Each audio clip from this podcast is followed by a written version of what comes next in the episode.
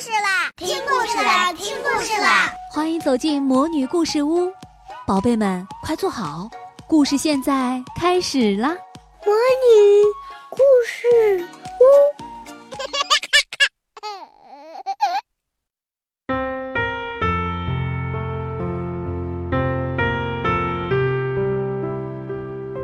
你看起来好像很好吃。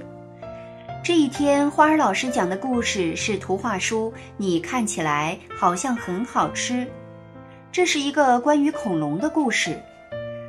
甲龙宝宝还是一个蛋的时候，就跟父母失散了。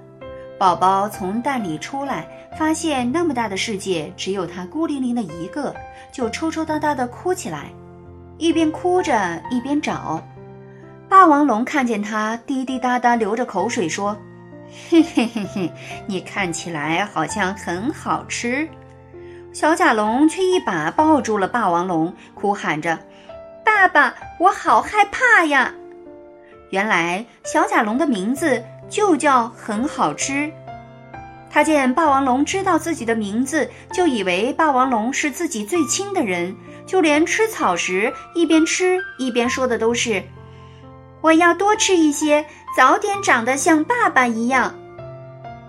小甲龙的这句“早点儿长得像爸爸一样”，让霸王龙的心里一阵阵的疼。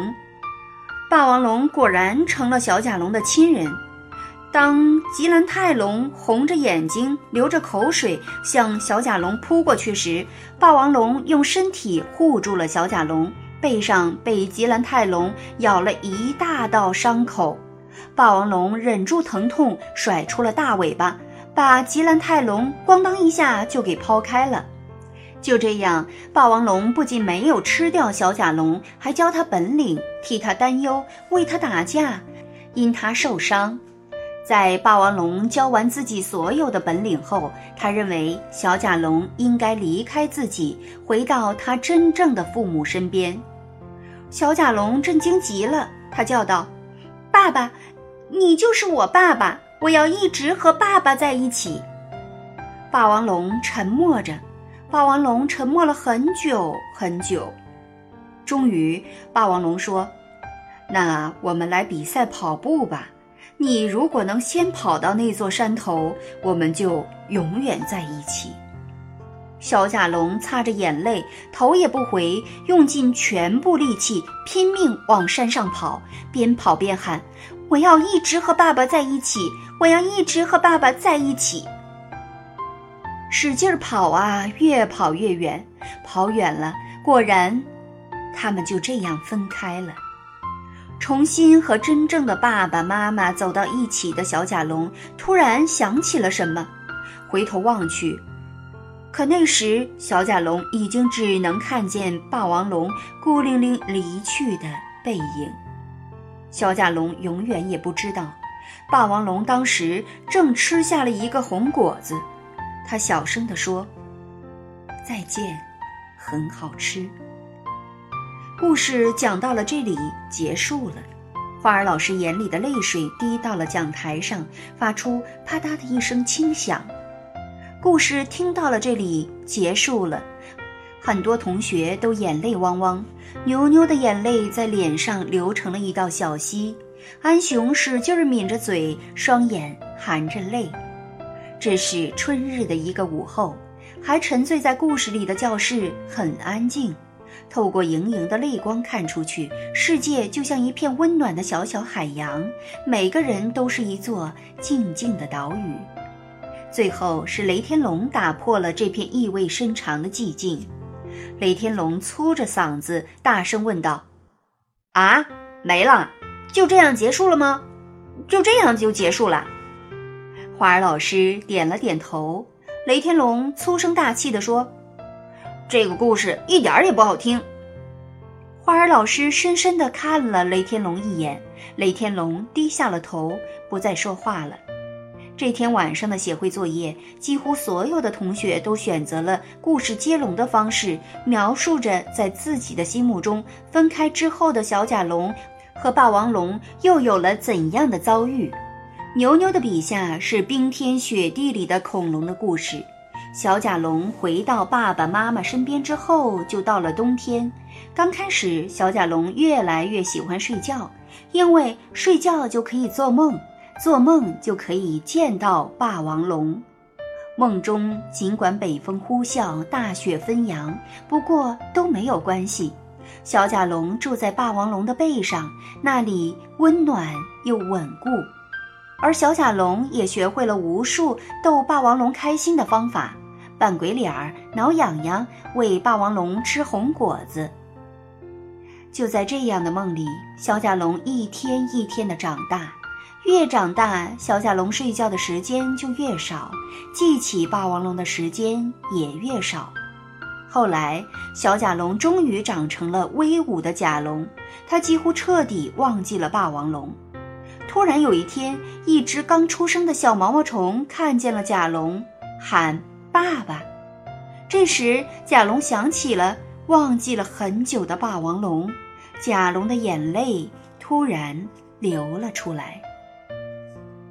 安雄的笔下是分分合合的温暖恐龙故事。小甲龙回到了家里，和父母在一起。而霸王龙继续孤零零待在自己的世界里。小甲龙虽然看见了霸王龙离去的背影，但那时的他还不懂事。当小甲龙懂得了什么叫分离，小甲龙就在一夜之间真正长大了，变成了一只真正的甲龙。所以，已经成年的真正甲龙又回来寻找霸王龙。因为甲龙的父母是两个人在一起，而霸王龙它虽然很强大，可那么大的世界里，它也只是孤零零的一个呀。尽管甲龙永远不能替霸王龙去战斗，甚至霸王龙有的苦痛，甲龙也许永远不会懂。但是在某些晚上，在霸王龙觉得心里在一阵阵的疼，比背上的伤口还要疼的时候，就会。多出一颗心，能分担霸王龙心里的痛苦；多一双手，照顾霸王龙无力顾及的伤口。甲龙很辛苦地找啊找，终于找到了霸王龙。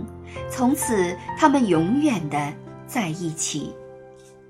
花儿老师看完了大家的作业后，问道。我们今年的生命叙事剧就演出这本，你看起来很好吃，大家同意吗？同意的同学请举手。每个学期，新教育实验小学的每个班都会排练一出戏，这出戏所有的同学都要登台，内容则是根据师生共同读过的一本书改编的。上学期，萤火虫班里的演出剧目是《鸡蛋哥哥》。这学期，花儿老师的提议全票通过，而且一共举起了三十一只手，因为雷天龙把他的两只手都举起来。春日的阳光斜斜地穿过树枝，在教室里投下一些美丽迷离的光影。想到即将开始的大戏，大伙儿的心似乎跳得都比平常快了一点儿。因为虽然身体还坐在这小小的教室里，心却已经奔向了霸王龙所在的那片荒原。亲爱的小朋友，你在读书的时候有没有把自己幻想成书中的什么人呢？请你一定要学会这样幻想，只有这样读书才会有身临其境的感觉，才会有更好的阅读效果。那么，无论你是否在戏剧中演出过，请你在纸上进行一次演出吧。选择一本最喜欢的书，请你想象一下，如果你要参与演出这本书，你准备竞选哪个角色？你准备怎样把这个角色演好呢？把你想象的这个故事画出来、写出来，和小伙伴一起交流吧。说不定你们会真正自己排练一出戏剧呢。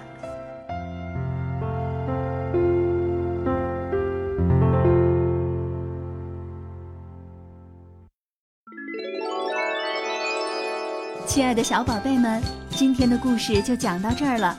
想听更多的好故事，欢迎你在微信公众号上搜索“魔女故事屋”，加关注来和我们做朋友。这里有更多的好故事等着你哦。我们下期再见。